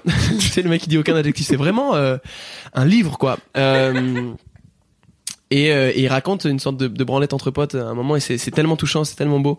Mais euh, mais ouais non, à un moment je me souviens qu'il y a un pote qui a essayé de lancer ce truc. Mais euh, mais non non, ça s'est jamais passé. Mais je sais qu'il y avait beaucoup de- beaucoup de mecs l'ont fait quoi. Hum. C'est un truc qui est assez euh, Nos invités, c'est plus ou moins 50%. ouais ouais. J'ai Non. l'impression qu'il y a un truc de génération où ça, tout se perd de nos jours. Et en fait, le fait d'avoir un accès personnel au porno et de pouvoir en regarder Ouais, quand je tu pense veux, qu'à l'époque quand il y en avait un qui avait un porno, c'était en mode les gars, venez, venez, j'ai un c'est truc. et croquer tout. les potes, tu vois. Ouais. Mm. Ah, c'est vrai. Mais donc, on perd, encore une fois, on va vers une société individualiste où on peut plus se branler entre potes. Les euh, gens ne partagent plus les plaisirs simples de la vie. Mm. En vrai, je trouve ça assez sain. la Peut-être pour une bonne cause, hein, je sais pas. Peut-être que c'est pas grave. Non, mais il y a un aspect aussi de découverte, quoi, tu vois, de comment tu marches toi et comment, tu- comment tes potes marchent aussi. Enfin, tu vois, euh, enfin, en tout cas, Ouais. Mais il y a Ouais. aussi un aspect de compétition un peu chelou.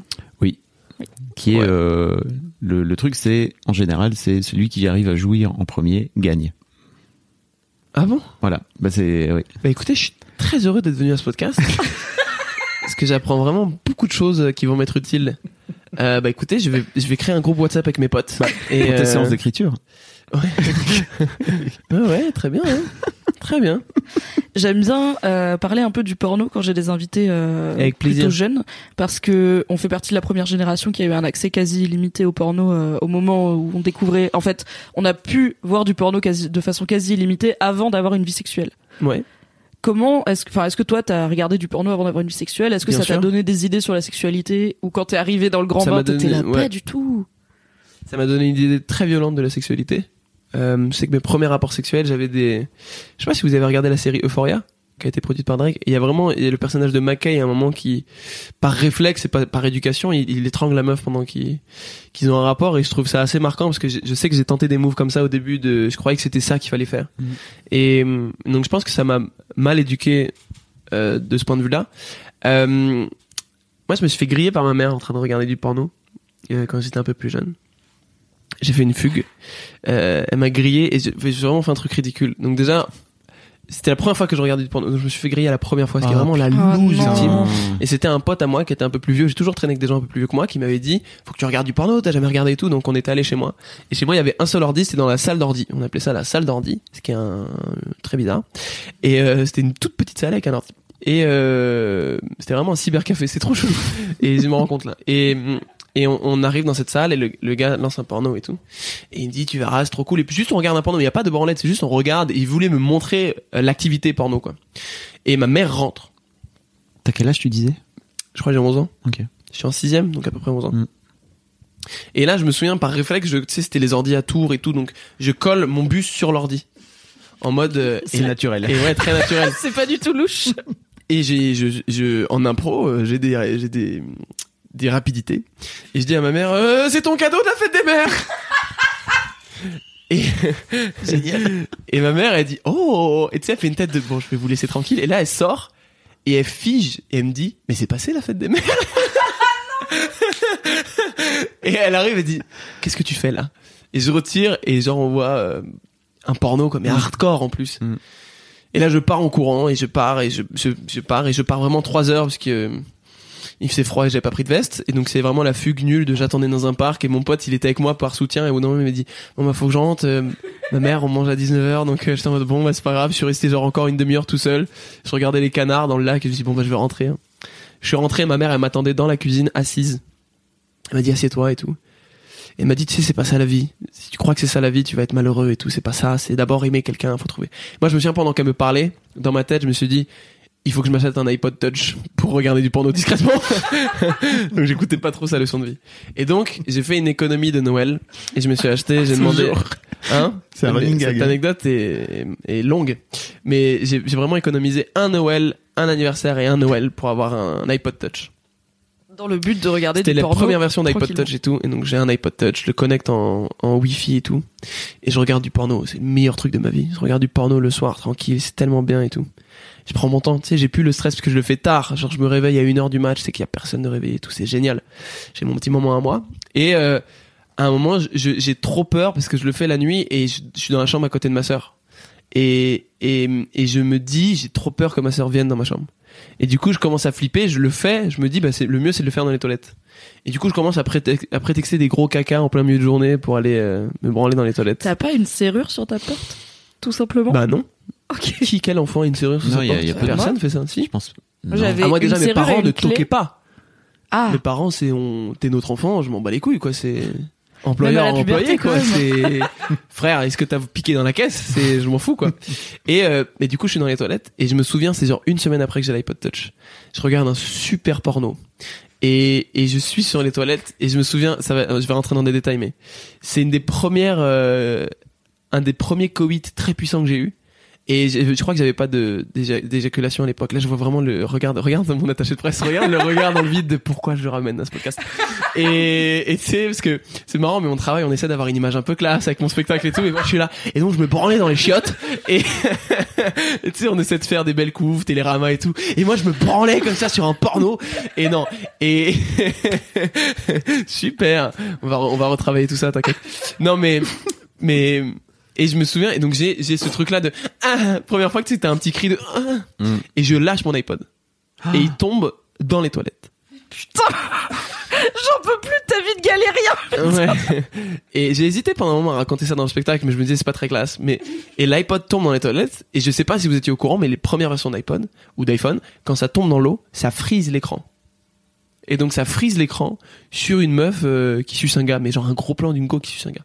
Et moi je fais oh non réflexe quoi. Et ma mère toque, ça va, tu vas bien? Et moi je fais oh Et elle toque, ouvre, ouvre-moi et tout. Je suis dans les toilettes, elle toque, elle toque. Et moi je suis en- ah Et elle dit je vais rentrer. Et elle appelle mon père, viens, Panayotis. Et, et mon père il arrive et il dit ça va, tu vas bien? Je vais rentrer. Et il veut défoncer la porte et genre rien ne va. Et moi je suis en mode non non, mais mais je sais pas quoi dire et tout. Et je me souviens, je sors l'iPod. Et mon réflexe c'est de le casser contre le rebord d'un meuble. Bah, la et, je suis en base. mode- et donc je casse mon iPod et mes parents ils entrent et tout. Et mon père il dit qu'est-ce qui se passe? Et je dis j'ai cassé mon iPod. Et je pense qu'ils ont compris parce que je devais encore bander. Je sais pas mais il y a un truc vraiment de tristesse. Et j'ai toujours cet iPod. À chaque fois que je vais dormir chez mes parents genre une fois par mois j'ouvre un, un vieux tiroir où j'ai caché mon iPod cassé. Et je me dis mais c'est tellement marrant. J'aimerais tellement faire réparer l'écran et le rallumer pour voir. Je sais pas mais et donc cette tristesse là du gamin qui casse qui casse un an et demi de, de, de crédit de Noël et d'anniversaire. C'est fou. Et donc voilà. Ça c'est mon rapport au porno. Et voilà mais là j'en regarde plus je suis assez fier. Je regarde plus de porno ouais. Ça je me suis forcé à ça fait genre je sais pas deux trois mois que je me force à ne plus en regarder. Parce que je me suis rendu compte que ça m'aidait pas dans ma vie sexuelle Ouais. à à me libérer. Il y avait vraiment un truc de j'avais besoin de certaines choses pour arriver à, un- à une certaine excitation. Et je me suis rendu compte que si j'en regardais plus il y avait plus ces attentes là Mm. c'est comme euh, c'est comme quand tu regardes trop de films. Il y a un moment où t'as du mal à sentir certaines choses dans ta vie, des émotions ou autres, parce que t'as toujours l'impression que la vie, faut que ce soit comme dans un film. Ou les gens qui lisent trop de bouquins, tu sais, ils ont toujours l'impression qu'il faut que les choses soient romancées. Mm, mm. Et bah là, j'avais un peu cette impression-là de ma sexualité était plus complexe quand je regardais du porno. Donc là, je suis content, j'ai arrêté d'en regarder. Et ça me fait du bien. Mais j'ai arrêté vraiment comme un gars qui arrête la clope. C'est-à-dire, je regardais, avant, je regardais genre un par jour. Puis après, je me suis dit un tous les deux jours. Puis après, je me disais, bon, tu regardes que 15 secondes. Puis après, c'était que les photos. Genre, je naviguais, je regardais que les photos. Puis après, je suis allé sur Tumblr et je regardais des gifs. Rien n'allait. J'ai vraiment fait toutes les étapes. Ah ouais, donc c'était un vrai truc conscient. Ouais, Euh, oui, oui, je voulais vraiment arrêter.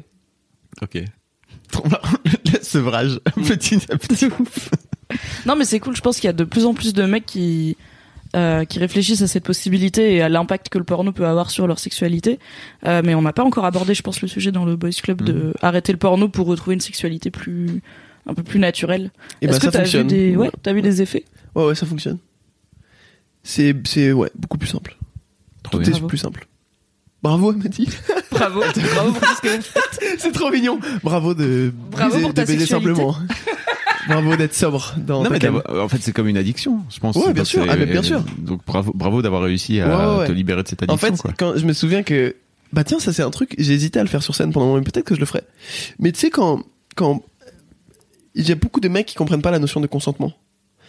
Euh, qui disent mais je comprends pas euh, comment une meuf elle peut avoir envie après plus envie puis ça part vite puis ça revient et tout. Parce que nous on a un peu ce truc là de de chaudière quoi, une fois que ça chauffe, ça chauffe. C'est de et alors que c'est pas du tout le, même rapport. Et je pense que je me suis posé la question de par rapport au consentement de comment je pourrais essayer de comprendre le consentement et de l'expliquer de manière simple.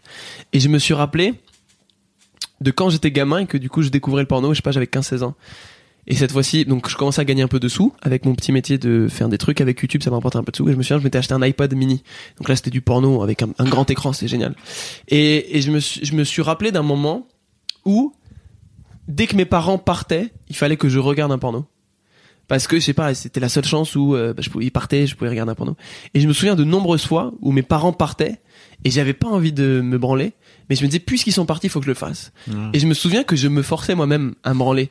Et je faisais vraiment allez vas-y. Moi je dis oh non. Et tu sais il y avait vraiment les deux voix.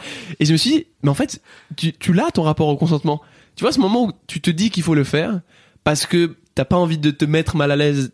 Tu vois et je me suis dit mais en fait il y a beaucoup de meufs qui sont dans cette situation là de je dis un peu oui parce que je comprends que c'est ce que le mec veut mais en fait il en est pas vraiment envie. Et je me suis dit mais c'est la meilleure manière de l'expliquer. C'est ce moment là où quand j'étais gamin je me disais il faut que je le fasse parce que c'est dans ma règle. Je me suis fixé une règle de mes parents sont pas là il faut que je baise. Comme cette règle là débile de si la meuf elle accepte de venir boire un verre chez moi alors que c'est débile bah, je, je vais la ken alors que ça n'est- c'est pas possible en fait. Ça n'existe pas il y a tellement de combinaisons possibles. Et je me suis dit ce serait une bonne manière peut-être sur scène d'en parler de raconter ce moment-là où quand t'étais gamin, tu te dis, il y avait pas tes parents, tu dis, il faut que je me branle alors que t'en avais peut-être pas forcément envie. Et d'abord écouter ses envies plutôt que d'écouter la règle de, bah, parce qu'il y a pas mes parents, faut que je me branle. Donc voilà.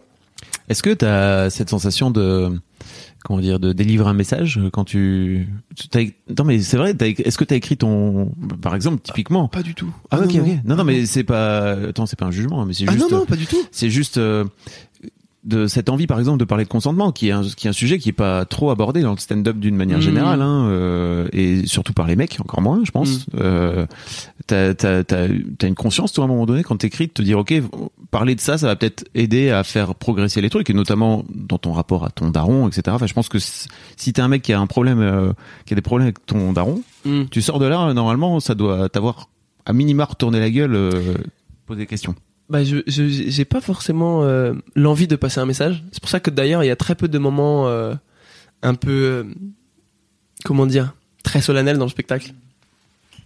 Souvent, les idées un peu, euh, il y a des idées dans le spectacle, mais je les fais passer vraiment euh, de manière teubée ou autre. Euh, je me suis posé la question à un moment si j'avais pas envie de faire passer un message et je crois que la meilleure manière de faire passer un message c'est de pas faire passer un message. Je sais que moi quand à chaque fois ça m'énerve dès que quelqu'un me dit écoute il faut que tu fasses ça ou le mieux c'est de faire ça ça m'énerve, j'ai pas envie d'écouter cette personne. Et je me suis rendu compte que ce que je préférais c'était créer un écho. C'est c'est juste crier un truc dans la montagne et que ça fasse un écho et que peut-être ça retombe dans la tête de quelqu'un. Et, et je suis trop content des fois je reçois des, des lettres même des lettres postales que des gens envoient au point virgule de genre euh, la fois, je sais pas, c'était un mec de 25 ans qui me disait, ça fait 10 ans que je parle plus à mon père, et quand j'ai vu ton spectacle et tout, je- on s'est appelé, on s'est vu, et c'est tellement, ça me rend heureux. Et je, je trouve ça beaucoup plus naturel et organique. Et en plus j'ai 21 piges quoi. Faut pas que je, pas- je passe pas des messages j'ai 21 Ouais, piges ouais. c'est bizarre tu vois de je vous explique la vie alors que je, je l'ai tellement pas comprise en plus. Mais euh, mais du coup non je pense que c'est plus une idée de j'ai envie de parler de trucs dont j'ai envie de parler Mm. qui moi ça m'aide d'en parler. C'est vraiment égoïste hein, c'est vraiment j'en parle parce que ça m'aide d'en parler. Et le fait d'en parler ça va peut-être retomber des petites miettes dans vos têtes et après je mais je, en tout cas l'idée de faire passer un message ça m'angoisse plus qu'autre chose. D'avoir une comprends. tribune Non, mais c'est pas, c'est pas un truc conscient en tout cas. non Tout non, comme t'as décidé consciemment d'arrêter le porno. ouais Il a dit quoi ton daron quand il a vu ton spectacle? Euh, mes parents, ouais, ils sont venus au spectacle. Euh, ils sont pas venus dans une salle un peu grande, euh, comme le théâtre de l'atelier le 20 et 21 novembre. Mais le mec qui est fort en promo. Yes. Non, non, ils sont, non, non, ils sont venus au point virgule, qui est donc une petite salle, c'est 120, 130 places quasiment. Et euh, donc je les voyais dans le fond de la salle quasiment. Et d'ailleurs depuis j'ai changé, j'ai demandé à ce qu'on me mette un plein phare en pleine gueule pour que je vois pas les gens parce que ça me stresse. Mais je voyais mes parents à l'époque.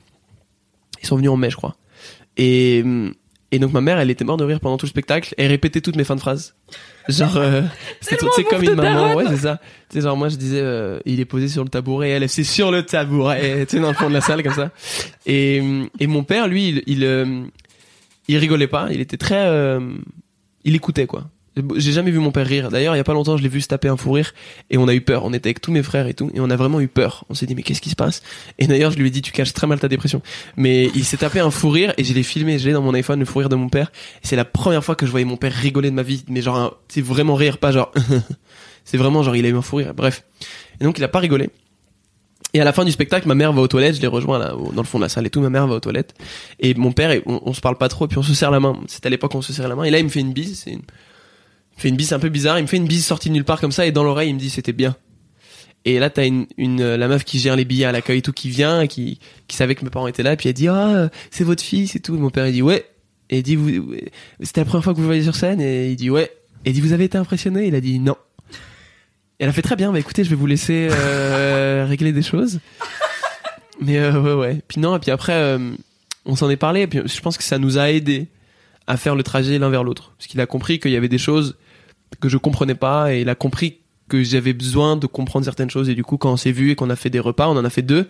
Mais là on va continuer. On, on s'est un peu fixé la règle d'essayer d'en faire un au moins tous les deux mois euh, pour comprendre des choses. Et donc voilà. Waouh. Faites une thérapie de ouais oh, complètement. Père-fils, quoi. complètement. Tout, tout seul, à deux. ouais. Et ça te fait quoi quand euh, ton daron, il, il te dit euh, non, en fait, tu pas été impressionné.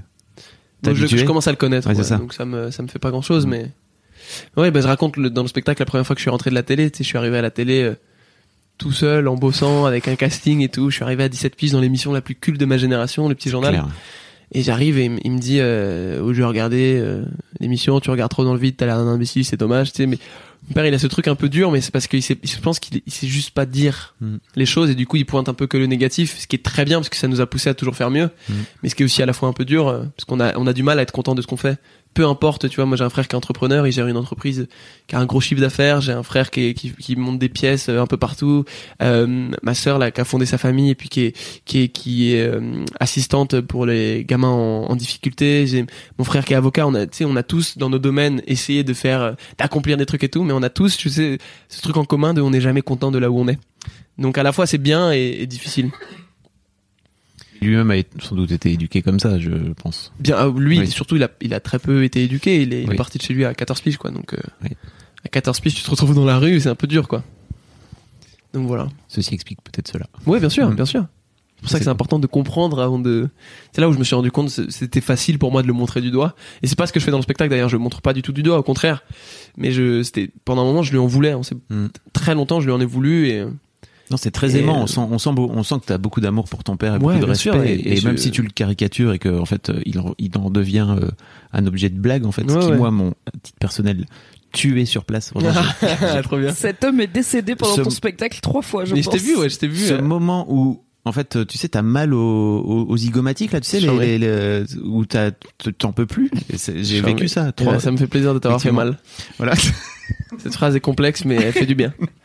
C'est quoi ton histoire de daron qui cache mal sa dépression? C'est-à-dire?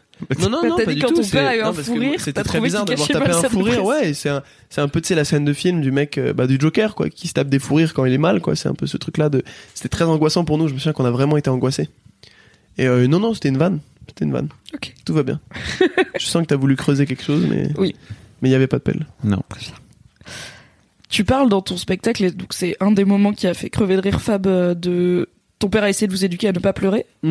Est-ce que maintenant t'arrives à pleurer? Ouais, je pleure beaucoup.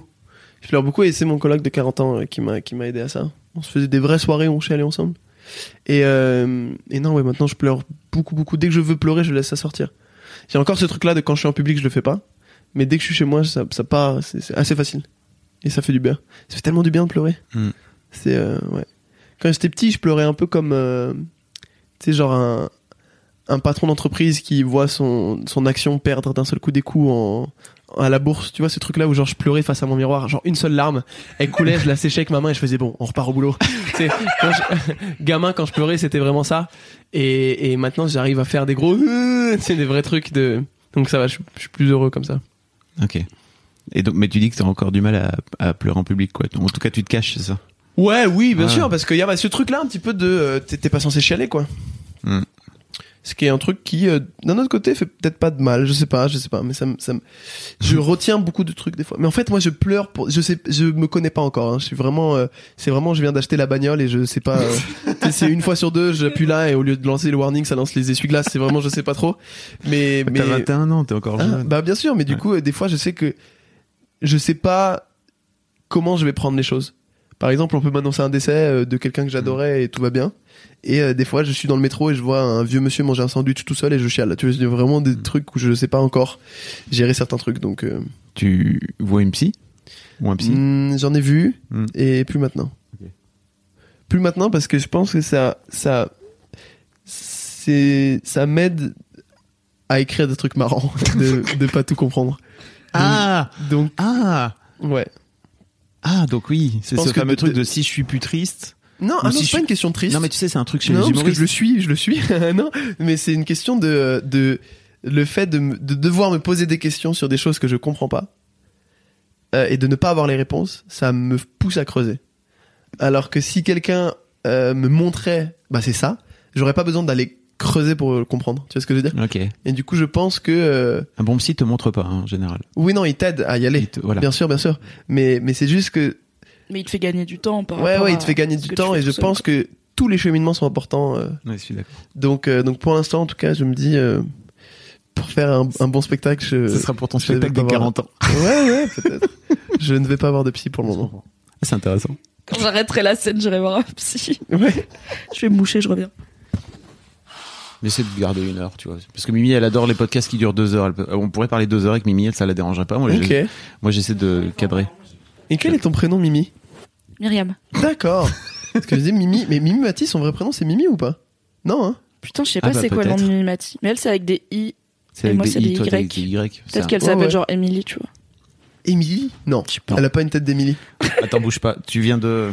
Ok, Google, quel est le vrai prénom de Mimimati Tu viens d'appuyer sur un. Peut-être qu'elle s'appelle Josiane, tu sais, genre aucun lien. Peut-être elle s'appelle Joséphine. Waouh. J'aimerais trop qu'il s'appelle genre Jules. Je sais pas pourquoi. Ça me rendrait heureux. Je sais pas pourquoi. Michel. Voilà. Ça se tient. Bah oui, Mimi. Ça marche. J'y attendais tellement pas. J'y attendais tellement pas. Ah, Michel Mati. Mm. C'est trop bizarre. Mm. Ah. On l'a mais, pas, hein. Ok, hein. Mais ah, c'est pas trop bizarre. Michel. Ouais. On la connaît trop comme Mimi, tu vois, ça ouais, marche plus trop quoi. bizarre. Merci de m'avoir c'est rappelé mignon. que je partage Non, mon mais Mimi, c'est mignon. Michel. Il y a un côté trop. euh, genre, il fume des clopes. ouais, c'est Michel, putain. Tu sais, genre, elle a compris tout à la vie. euh, alors que Mimi, c'est trop mignon. C'est genre, Ouais. bonjour, je suis Mimi. Ah, très bien. Bon, bah écoute, pourquoi pas. C'est comme ça qu'il faut. Tu devrais te faire appeler papa. Non. Non. Impossible. Impossible. Pana, c'est mignon. Pana, c'est mignon. Panayotis, c'est complexe. C'est long. Ouais. Hmm. On sent qu'il y a plus beaucoup de sujets hein, dans ce podcast. On sent Je qu'on pense qu'on a on fait quand un même, bon tour. On a quand même recherché le nom de Mimimati, mais c'est ça quand même. C'était une parenthèse. random. C'est vraiment. euh, Parenthèse curiosité, esprit bien. qui va très vite. Tout va bien. Est-ce qu'il y a des trucs dont tu voulais causer, dont on n'a pas parlé? Est-ce que tu t'es dit trop d'être au Boys Club pour parler de ceci et cela? Hmm, non. Non, non. On a une dernière question que j'aime bien poser à tous mes invités et que normalement qui t'a été transmis à l'avance donc j'espère que t'as pris le temps d'y réfléchir Ouais. parce que c'est pas forcément Ah, mais facile à chaud. Mais vas-y. Je pense pas qu'on va être déçu. Est-ce que t'as une idée de mec qui pour toi représente une masculinité positive? Bah du trou. euh, non, non. Euh, je trouve que. non, je trouve que. Je trouve que. Bah en fait ma réponse c'est mon frère. Donc c'est pour ça que c'est chiant parce que j'ai bien décrit mon frère tout à l'heure, mais je trouve que mon frère, il a vraiment, en tout cas quand je le vois, il a, Il a quel âge ton frère? Il est tellement à l'aise avec, il a 27 ans, 28. Ok. Ouais, donc c'est un grand tellement- frère dans le sens où quand t'avais euh, quand il avait genre 12 piges, toi t'avais euh, 6 7 quoi, c'est ça? Ouais. C'était un grand quoi déjà. Ouais, ouais, vraiment. Et il a, il a, il a, il a vraiment ce truc-là. Déjà, c'est un des mecs les plus à l'aise avec son corps. Je trouve ça magnifique. Mais après, c'est un comédien de théâtre, donc il a un truc très, euh, il joue à poil des fois. Il y a un truc très, euh, il est tellement à l'aise et ça, rien que ça, ça m'impressionne. Ensuite, il a, ce que j'adore chez le plus chez quelqu'un, c'est le charisme discret. Tu sais, les gens qui, euh, qui, genre, euh, lâche trois mots et ils sont, tu sais, qui n'ont pas besoin d'être volubiles. Moi, je sais que mon souci, c'est j'ai besoin de toujours parler pour, euh, lui, juste, il est très calme, très serein, très posé. Et il est très à l'aise avec toutes ces questions et de sexualité et de masculinité de trucs. C'est vraiment pour moi la définition d'un artiste. C'est, euh, il est à l'aise avec ses sentiments. Quand il a envie de dire quelque chose, il le dit. Il est très calme, très serein. Je pense que ce sera un très bon papa. Et je crois qu'il représente vraiment pour moi ce que j'aimerais être en tant qu'homme, quoi. C'est vraiment euh, être à la fois droit dans ses bottes, mais ne, ne pas avoir peur de salir ses bottes. Cette métaphore n'a pas beaucoup de sens, mais je trouve qu'il faut la laisser euh, on telle l'a, quelle. on l'a. On la garde. Elle est validée. Parfait. C'est C'est On cool. n'a pas eu beaucoup d'invités qui nous ont parlé de leur frère. Non, mais en fait, c'est rare qu'ils parlent de quelqu'un qu'ils connaissent. euh, Il y en a beaucoup qui se situent à des personnalités et tout. Hmm. Il y en a un une fois qui a dit moi-même, ce que j'ai trouvé assez cool. Il y en a un qui a dit mon daron. Mais euh, C'est je suis toujours. moi-même C'était pas, c'était Le Pérave, je crois. Hmm. C'était Léopold Le Pérave qui a dit moi-même. Euh, mais je trouve ça toujours cool quand c'est quelqu'un que l'invité connaît dans la vraie vie parce que je me dis c'est cool, il a un entourage qui est chouette avec des modèles de masculinité positive parce que Barack Obama c'est cool mais tu peux pas vraiment aller dîner avec quoi. Ouais. Alors que tu le connais pas dans la vie, hein. Ouais, Je il a peut-être des lourds secrets. Mais il y a ce truc-là un petit peu de, de, mon frère, je sais qu'à chaque fois que je le présente à des gens, mais j'ai, j'ai euh, deux frères que je présente à beaucoup de monde. J'ai un de mes frères d'ailleurs qui travaille avec Farid. euh, Là, Farid va ouvrir son comédie club et, mon comédie, son comédie club et il l'a monté avec euh, mon frère et tout. Et donc, euh, je me souviens que quand j'ai fait les présentations, euh, Farid après il m'a appelé, il m'a dit, oh, il est tellement bien ton frère et tout. Et il était, tu sais pas, genre amoureux, mais il y a un truc de, je sais que mes, mes- ces deux frères là, là, c'est, enfin, c'est les deux, deux seuls frères que je présente aux gens. Parce que les autres sont pas forcément à Paris et tout, mais je- je- à chaque fois les gens ils sont en mode, oh, ils sont fous, ils sont charismatiques. Et il y a un truc de, ils sont, tu sais, ils sont juste tellement à l'aise avec eux-mêmes que t'as envie d'être avec eux. Je sais pas comment dire, ils sont tellement sereins que t'es serein quand t'es avec eux. Et c'est tellement, à chaque fois que je suis avec eux, même ça me fait du bien, ça me, et ça m'impressionne, ils m'impressionnent. Donc voilà. Trop bien. Trop cool. Est-ce que tu peux rappeler aux gens où est-ce qu'on peut aller te voir sur scène dans cet excellent spectacle qui fait mal aux zygomatiques? Oh, c'est une belle pub. Euh, non, je, je joue au point virgule jusqu'à fin décembre. Donc c'est une salle dans le quatrième, euh, qui est une petite salle très culte, mais qui a vu naître euh, Elie Kakou, Florence Foresti, Alex Luth, Farid, donc euh, c'est sympa. Et, et, et donc c'est mercredi, jeudi, vendredi, samedi à 21h15. Et après, je fais deux dates exceptionnelles qui vont, on va faire un truc assez fou dans une salle de 600 places, qui est une très belle salle qui s'appelle le Théâtre de l'Atelier, qui est une de mes salles préférées à Paris, euh, qui est pas très loin de Pigalle. Et on fait ça le 20 et 21 novembre. Et après, à partir de janvier, on passe au Grand Point Virgule, qui est une salle un peu plus grande, et pareil, quatre fois semaine. Et c'est à Montparnasse. Et en 2022, je serai euh, dans, voilà. T'as prévu une tournée ou pas pour les gens qui sont pas à Euh, Paris ouais, pour l'instant ouais, ouais, il y aura une tournée euh, fin 2020, début 2021. Ok. Donc c'est dans, dans On va inviter les gens à te suivre sur tes réseaux, Avec euh, plaisir. etc., comme Avec si ça, ils plaisir. y seront, quoi. avec Tout à fait. Je pense que j'emmènerai mes parents voir ton spectacle. Comme ça, après, je pourrais parler avec mon daron. Ah, cool. Ça me fait plaisir. Tu sais qu'il y a beaucoup de gens qui reviennent avec leur père. Mais bien sûr. Moi, ça m'étonne un des gars qui fait mes premières parties. Il m'a demandé plein d'invites pour plein de darons dans sa famille, genre des Mhm. darons, de ses oncles et tout. Je trouve ça trop cool. des darons. Et, et des fois, il invite aussi des jeunes et tout. Et je me dis en fait, c'est trop cool à quel point ça, ça, ça me fait trop, ça me, y a rien qui me touche plus que de voir que des fois il y a des couples de genre 60 ans qui viennent et se tapent autant des bars que des jeunes de 20 ans. Ouais. C'est le truc qui me rend le plus heureux, je crois, avec le spectacle. Et tu parles de famille, c'est universel, tu vois. Tu parles Ouais, de ouais. rapport au daron, c'est universel. Et puis surtout, c'est des sujets qui sont pas beaucoup explorés, je pense, pour l'instant. Mm. Donc, Il y a euh, encore un peu de taf à faire sur la communication daron-fils en général. voilà, c'est Ouais. pas vu et revu et réentendu, quoi. et tu ben, on va voir, on va euh, voir où ça va. Mm. On va voir. Merci. Panayotis Merci d'être à vous. Merci de m'avoir invité. Bravo pour ce que tu fais, c'est trop cool. Et ça me fait plaisir. Passez une bonne soirée. Toi aussi. À toutes. Merci à toi, cher auditeur, chère auditrice, d'avoir écouté cet épisode de The Boys Club. Si c'était ton premier, bonne nouvelle, tu en as plein à rattraper. Il te suffit de t'abonner pour regarder ce que tu as raté. Euh, tu peux faire la pub du podcast, ce serait très sympa, en mettant notamment 5 étoiles sur Apple Podcast et en mettant un avis favorable. Comme ça, il y a plus de monde qui vont découvrir le podcast, plus de monde qui vont l'écouter et l'univers sera un endroit plus beau. J'en profite pour faire une petite promo. On a lancé un nouveau podcast sur Mademoiselle que je te conseille d'écouter. Ça n'a rien à voir avec le Boys Club, à part que je suis souvent dedans et que c'est vachement bien. Ça s'appelle Sort le popcorn et on parle de cinéma un mercredi sur deux et de séries télé le dernier vendredi de chaque mois. Donc voilà, abonne-toi aussi à Sort le popcorn. Merci d'écouter les podcasts, merci de faire confiance à Mademoiselle. Et si toi aussi tu veux participer au Boys Club, tout est expliqué dans la description. Bisous Planning for your next trip? Elevate your travel style with Quince. Quince has all the jet setting essentials you'll want for your next getaway, like European linen, premium luggage options, buttery soft Italian leather bags, and so much more. And is all priced at 50 to 80% less than similar brands.